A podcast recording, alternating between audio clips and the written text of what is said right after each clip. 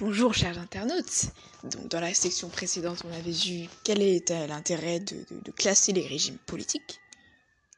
On avait introduit brièvement la typologie ancienne chère à Aristote. Maintenant, il est important de détailler un peu.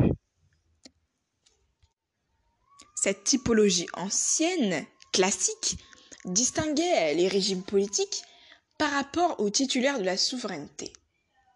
Donc, on les distinguait euh, par rapport à qui gouverne, qui est le titulaire de la souveraineté. C'est comme ça que les anciens distinguaient les régimes politiques.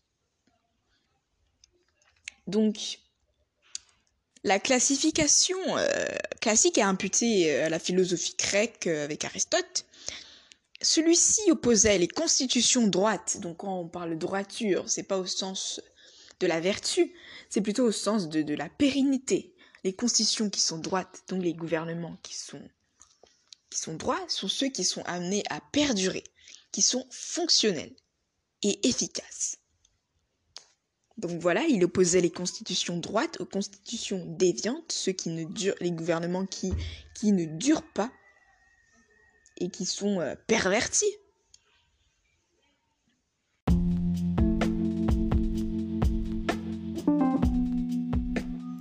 Dans l'esprit d'Aristote, les gouvernements qui sont droits, c'est la monarchie, le gouvernement d'un seul, encore une fois, l'aristocratie de quelques-uns, et la politéia, qui est, euh, qui est le gouvernement d'une communauté. Donc les, les gouvernements qui sont droits, qui sont amenés à perdurer pour Aristote, c'est toujours la même chose. Ils sont tous faits de manière à considérer l'intérêt général. Ils ne sont pas dans le but ne sont pas faits dans le but d'assouvir le seul intérêt du souverain en question. Donc la forme pervertie de la monarchie pour Aristote, c'est la tyrannie. Car le seul souverain, donc le souverain euh, considère seulement euh, son intérêt et non celui des citoyens. La forme adultérée de l'aristocratie, là pour lui, c'est l'oligarchie car là, c'est l'intérêt d'une minorité de personnes qui est euh, assouvi. Ensuite, c'est la forme euh, corrompue de la, démo, c'est la démocratie. Ce qui peut nous paraître euh, étonnant, puisque de nos jours, la démocratie est vue comme quelque chose de positif.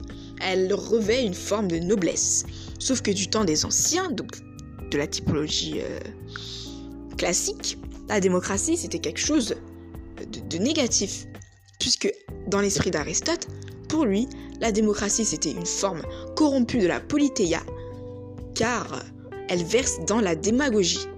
En effet, elle sert à l'intérêt exclusif euh, de la majorité, donc pour lui c'est l'intérêt des pauvres, qui sont presque toujours les plus nombreux dans la cité. Donc l'intérêt des plus riches, donc des minorités, n'est pas pris en compte dans la démocratie. Donc pour lui, c'est une forme pervertie de la politéia.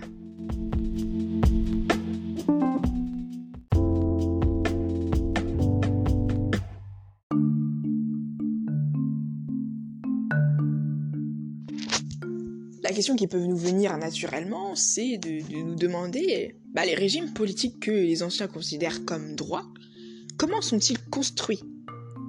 Eh bien, vous allez être étonné, puisque la politéia, dont on avait parlé dans l'épisode, dans la section précédente, est à rebours un mélange entre l'oligarchie, donc la forme pervertie de l'aristocratie, et la démocratie. Donc qu'est-ce que cela veut dire?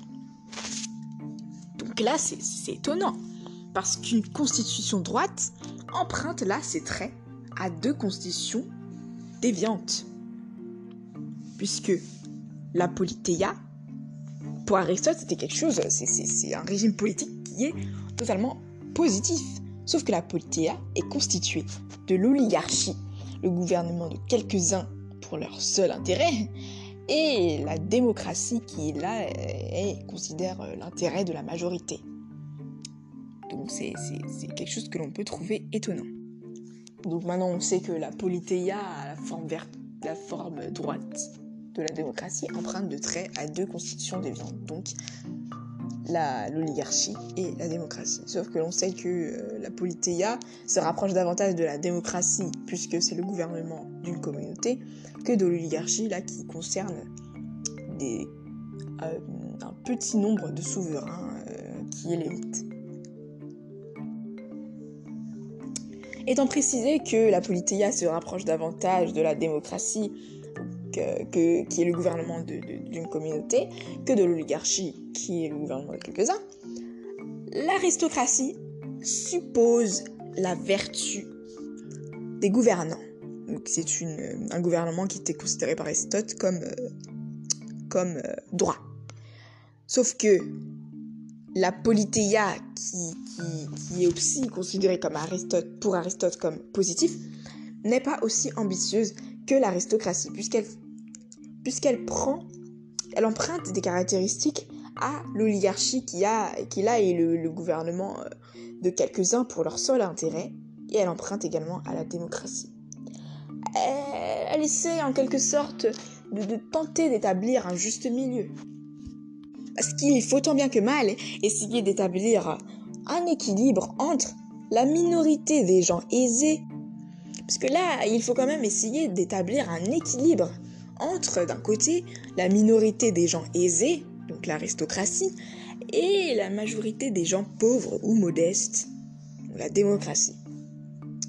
Le souverain est formé du grand nombre, sans que cette masse de citoyens ne soit, ne soit rongée par la jalousie euh, de l'un et l'autre. Donc là, il n'y a pas de, il n'y a pas de, comment dire, de, brisure, puisqu'on mixe, on conjugue deux, formes de souveraineté, donc celle des, aristocrates et celle de, la majorité euh, des citoyens modestes.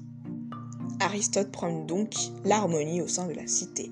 Et cette harmonie, selon lui, passe par un savant équilibre entre les droits de la majorité et les droits de la minorité.